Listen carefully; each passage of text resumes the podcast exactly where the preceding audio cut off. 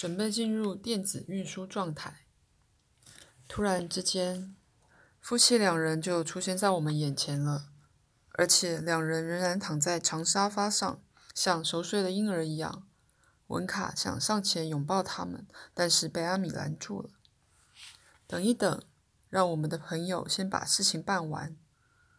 两个特里朋友分别抱起夫妻两人，把他们放在担架车上。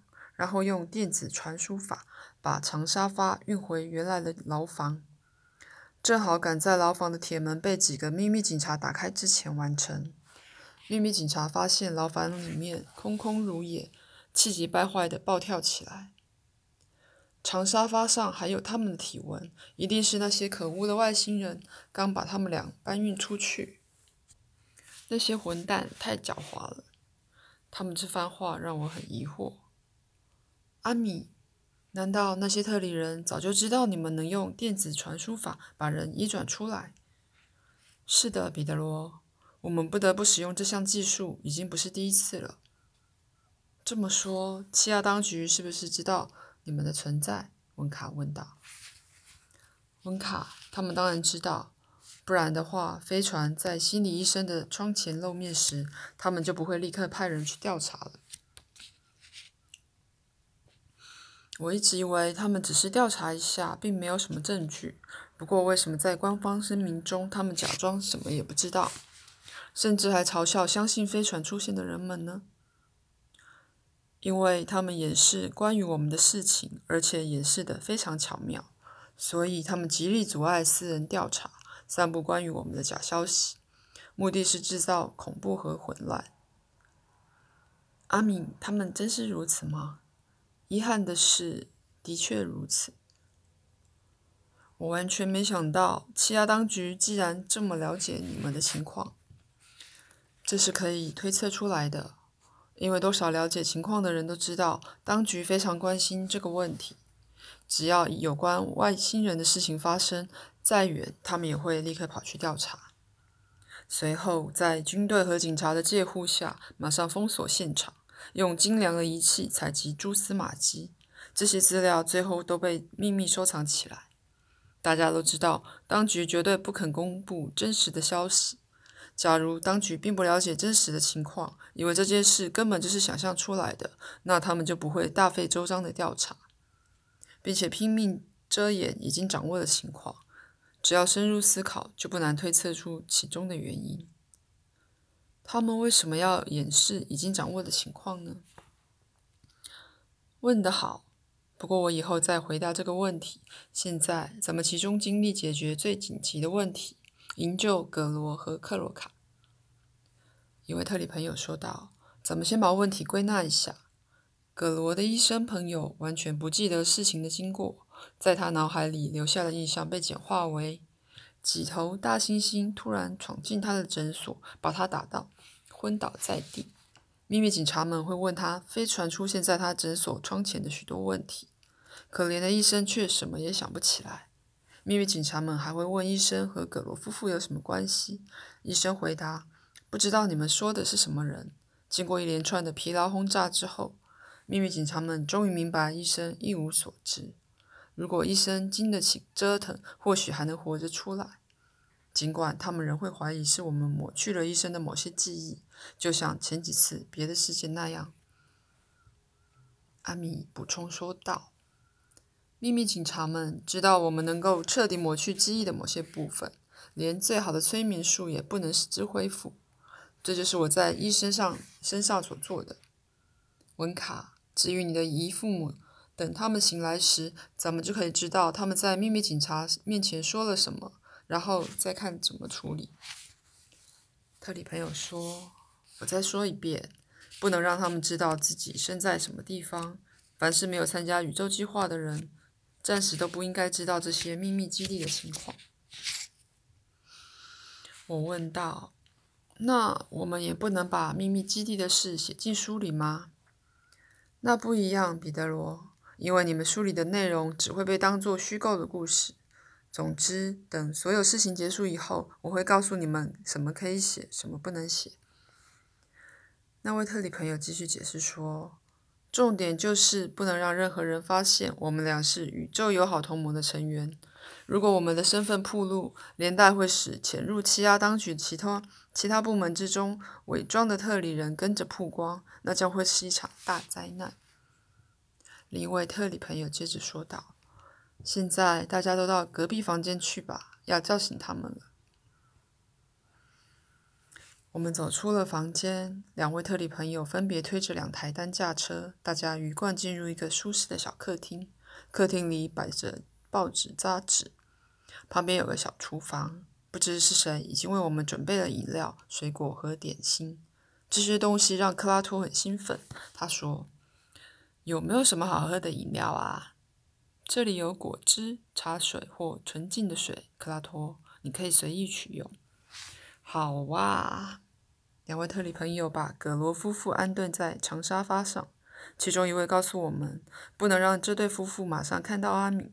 彼得罗和克拉托，否则会惊吓过度，因为他们从来没有见过外星人，所以你们三人必须跟我们一道离开这个房间。他们醒过来的时候，只能看到文卡。咱们从监视器里密切注意他们的情况。另一位特里朋友接着说明，要让他们以为自己身在乡间。为了达到这个效果，我们要在荧幕上放映一些相称的画面。现在会先出现一一扇窗户，你们看，特里朋友指的是墙壁上一个黑色长方体。他操纵手中的遥控器之后，窗户立刻明亮起来。窗外出现了一片美丽的田野风光，还有小鸟、蝴蝶和昆虫在飞舞。我好像闻到了大自然的芳香。我明白这只不过是自己的想象，因为这都是投影的结果。彼得罗，这是真正的芳香。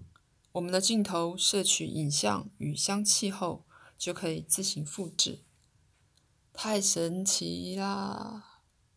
特地人对文卡说：“伊父母醒来以后，先让他们冷冷静下来，然后让他们带上这两句翻译通，告诉他们，你的朋友会从隔壁房间回答他们的问题，其余的事情就由我们来处理。明白了吗？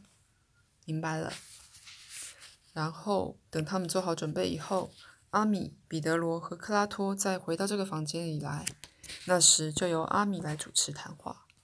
你们要听从阿米的指挥，千万别任意发言，咱们不能出错，否则会把事情弄得更加复杂。明白了吗？我们明，我们回答明白了。跟我们走吧。我们留下文卡在房间里，轻轻把门带上。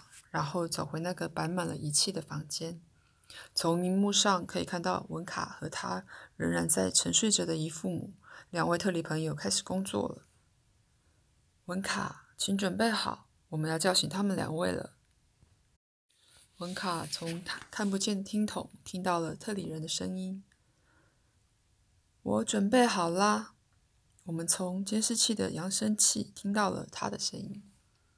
很快的，文卡的姨父母睁开了眼睛。两人发现不是正在牢房里，大吃一惊。但是他们一看见文卡在身边，便忘却了惊讶。一家三口久久的拥抱在一起，这让我感到有些不快。如果这心情不是那么强烈，文卡去地球就没有那么多麻烦了。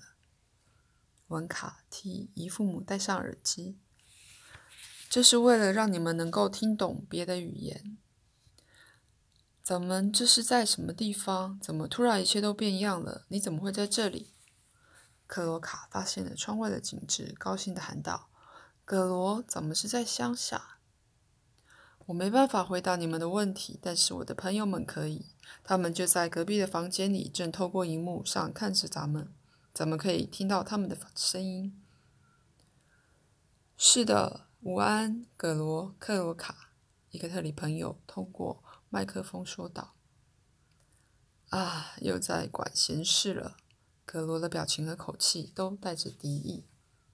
你们有必要认识一下阿米，他是外星人，因此他的长相你们没有见过。他等一下会跟彼得罗和克拉托一起进来这个房间。彼得罗也是来自另外一个星球的，克拉托是斯瓦马人，是你们外甥女的朋友。你们不会害怕吧？哎呀，我好害怕！克拉克罗卡惊叫起来，紧紧抓住葛罗的胳膊。得了吧，葛罗轻妙的、轻蔑的说道，一副毫不在意的样子。他们现在走过去了，太可怕了！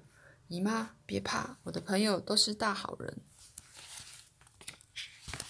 一个特里朋友留在原地，另外一位陪同我们出去。他打开房门，第一个进去的是阿米。你们好，我自我介绍一下，我就是大名鼎鼎的阿米。他快快活的笑道。葛罗不大友善，也不大信任的瞥了阿米一眼。克罗卡显得又惊又怕。那位特里朋友拍拍我的肩膀，我明白，轮到我了。我叫彼得罗，来自地球。接着是克拉托，我叫克拉托，现在是斯瓦马人，但从前是特里人。我是这个世界第一个经过改造之后活下来的人。你是我们种族的第一个叛徒，所以跟欺压的敌人合作也不一不足为奇。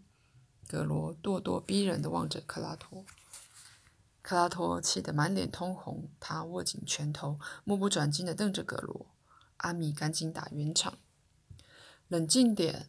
几分钟以前，你们两位被警秘密警察抓走了，他们准备对你们进行审讯。幸好我们使用高科技把你们救了出来，转移到这个地方。现在你们已经安全了。我不懂为什么你们不让我们留在原来的地方，让他们审讯好了。我没有什么可隐瞒的，没有什么事的话，我们就会被放回家了。现在我们肯定变成逃犯。这都是你们搞砸的。格罗似乎还不明白事情的原委。我们只想知道你们在秘密警察面前说了些什么。阿米说：“什么也没说。他们把我们的嘴巴封住，戴上头套，拉出了诊所，塞进一辆车里。等拿掉头套，让我们睁开眼睛的时候，已经被放在一个房间的沙发上。我们就在那里待着。”忽然之间，我们睡醒了，就来到这里。这就是全部经过。这么说，他们没有问你们的名字，也没有拍照和按手印。阿米似乎很高兴。没有，好极了。看来他们还不知道你们是什么人。可是我那位心理医生朋友可能讲出去了。不必担心。那位医生被我们实施了记忆移除术，现在他已经不记得认识你们了，也彻底忘记了你们要他帮助文卡远离那些胡思乱想的东西。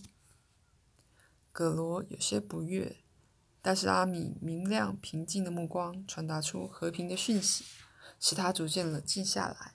他说：“我做了我认为对文卡有好处的事情，我怎么能允许一个这么小的小女孩被外星人带走呢？”我怎么知道你们真的真实意图是什么？他怀疑的望着我们说：“你没读过文卡写的书吗？那里说明了我们的真实意图。”我昨天晚上读过了，但我不是天真无知的小孩。你们说不定利用我外甥女，透过她的作品散布假消息。你认为我们属于邪恶的文明，却企图让欺压人误以为是善良无害的。嗯，差不多是这样吧。我理解葛罗的心情。我刚认识阿米的时候，也产生过同样的怀疑。这是纯粹的偏执。如果真有这种邪恶的文明，那他就不会像我们这么大费周章，更别说让你像这样畅所欲言。难道你会怀疑自己的妻子也有可能是伪装的，等待时机杀害你吗？或是怀疑自己的家人亲友实际上可能是邪恶的坏人吗？当然不会，我了解我的亲朋好友，但是不了解你们。谁知道你们到底是什么东西啊？我了解他们，我抢着说道：“他们是好人。”格罗不信任的看看我说：“你是他们一伙的，在渗透我们星球的阴谋里，你是一个重要角色。你拐骗了文卡，谁知道在这张天真的娃娃脸后面藏着是什么样的魔鬼呢？”面对格罗不可理喻的挑衅怀疑，我感到自己被打击得浑身瘫软，我面红耳赤，一句话也说不出来。我想大哭一场，可是极力忍住了。这时，文卡喊道：“姨父，拜托你饶了他吧。”他来到我身边，想安慰我。阿米也走了过来。好啦，彼得罗，要想在不进化的人群里完成任务，可不是件容易的事，因为他们的心肠冰冷又坚硬，得忍受他们的怀疑、不信任和猜忌。我可以告诉你一个小秘诀，让你比较能够应付这种局面。他靠近我的耳旁，低声说道：“你必须把他们看成是小孩。”因为在某些方面，他们只有小孩的程度，不要对他们生气。你过去也跟他们一样，只是你现在进步了。不过，别让他们发现你把他们看成孩子，不然他们会生气的。我觉得阿米说的有道理。我努力换一种方式看待葛罗，一看到他眼睛里似乎在冒火，我明白了，那目光后面唯一的东西就是恐惧。毫无理由的恐惧使他眼前的一切变成一团漆黑，让他变得咄咄逼人，看不到生活中最美好的东西。我心中的气氛变成了同情、遗憾与理解。葛罗站起来，扶起了妻子，他搂着克洛卡的肩膀，另外一只手牵着文卡，一边向门口走去，一边说道：“够了，我要回家了。”他发现无法打开门，便一面。一面拍打房门，一面大喊：“让我回家！”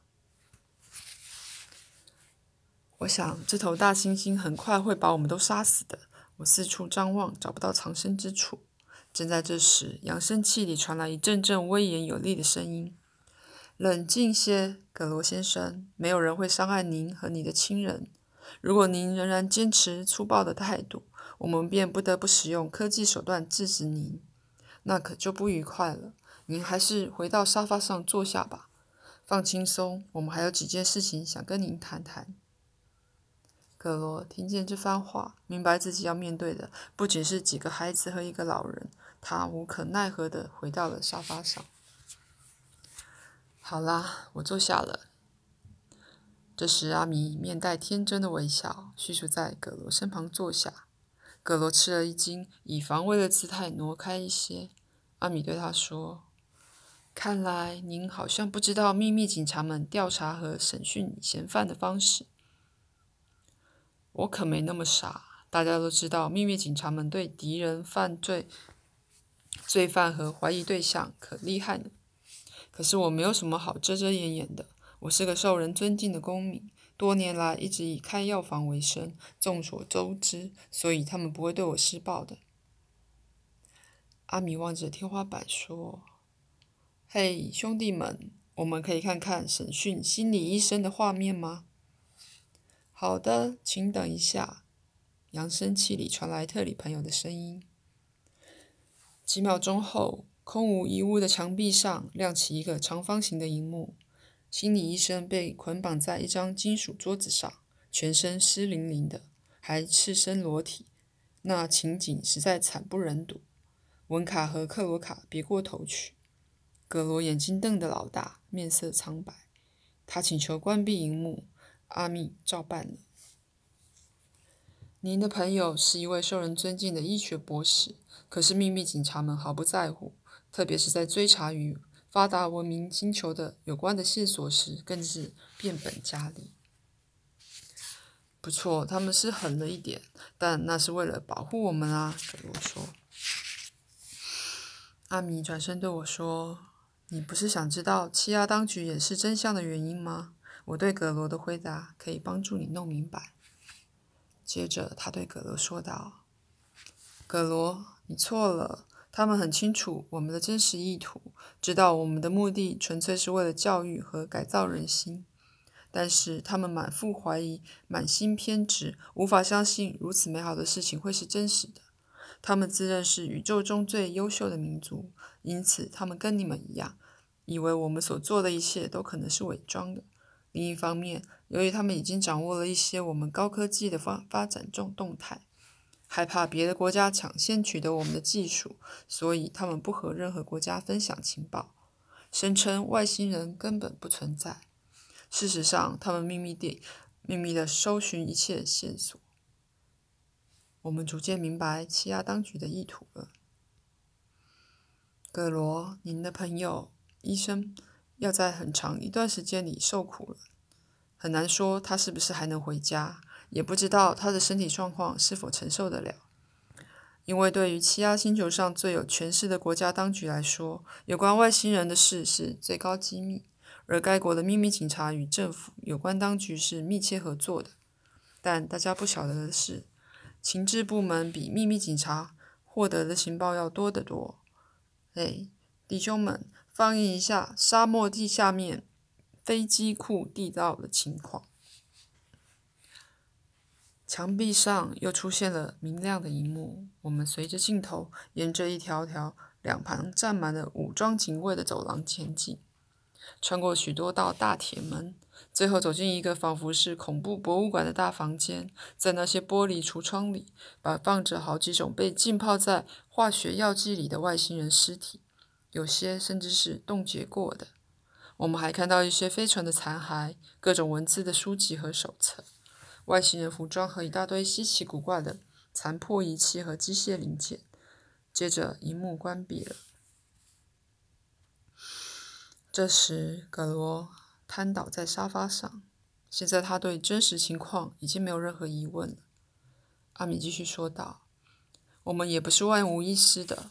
有时，我们的飞船会出毛病，甚至发生致命的事故；有时，幸存者会被他们活捉和严刑拷打。”因此，他们很早以前就知道我们在欺压有推动文明的计划，但是他们当然想不到这计划有多好。不过，文卡的一副显得困惑不解。格罗，咱们分析一下你的处境吧。如果秘密警察知道了你的身份，你们要想回家过正常生活就不大容易了。你明白这个意思吗？可是我什么也没做啊。或许没有，但是秘密警察不知道这个，他们只知道你可能是一条线索，能帮助他们了解更多外星人的事情。因此，如果你落到他们手中，很可能被严刑拷打，或是以你的妻子外甥女为人质，逼迫你交出情报来。葛罗低下头，沉吟片刻，接着抗议道：“都是你们把我的生活给毁了。”不对，那都是你自找的。我早就提醒过你，千万不能对外泄露这件事。可是你硬要把心理医生拉进来，而且没有说实话。你撒了谎，让医生以为一切都是文卡的胡思乱想。其实您早就知道真实情况。另外，你极力想要破坏外甥女纯真的思想感情，让医生给文卡洗脑，逼得我们不得不介入保护文卡。这样一来，事情变得复杂起来，引起秘密警察的注意。最后，我们到了这里。因果报应啊！因果报应，克拉托说道。尽管阿米说了这番话，格罗仍然不觉得自己有错。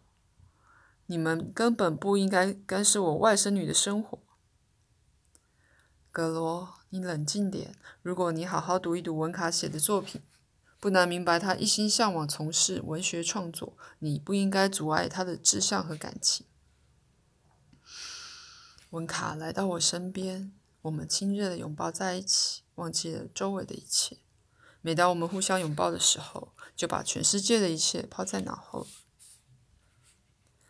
看到此景此景，克罗克罗卡拿出手帕来，他已经感动得热泪盈眶了。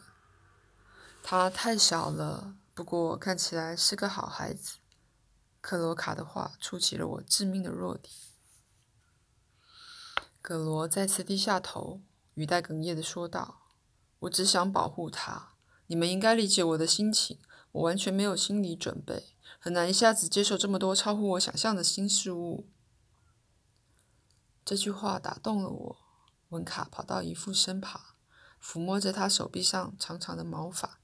阿米对葛罗解释说：“本来我希望事情慢慢进行，让您逐渐明白真相。”可是文卡太冲动，说溜了嘴，事态开始一发不可收拾。不过，葛罗，别泄气，我们埋伏在秘密警察总部的工作人员正在调查秘密警察是否已得到关于你们的情报。幸运的是，目前他们什么都不知道，你们很快就可以回家过正常生活了。这句话似乎令葛罗振作了一些，他的眼神微微发亮。这这可能吗？你们怎么知道秘密警察有哪些线索？嘿，弟兄们，目前情况如何？秘密警察正在诊所押送你们的汽车和拘留你们的牢房里收集指纹呢。这个国家有关指纹的法律规定是什么？是不是像文明发达国家保护公民权益那样，仅仅采集犯罪的指纹？不是。这里的每个公民在办理身份证时都必须建立指纹档案。该死的档案！不过，我们派驻在秘密警察总部的工作人员已经删除了这对夫妇的档案。万岁！大家都欢呼起来了，只有葛罗例外。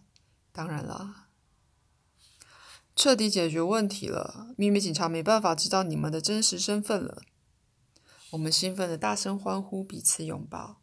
但是葛罗没有露出快活的样子，虽然他已经平静了许多。他拥抱了克罗卡和文卡，甚至在某个瞬间还微笑了一下，随后又恢复了往日古板的模样。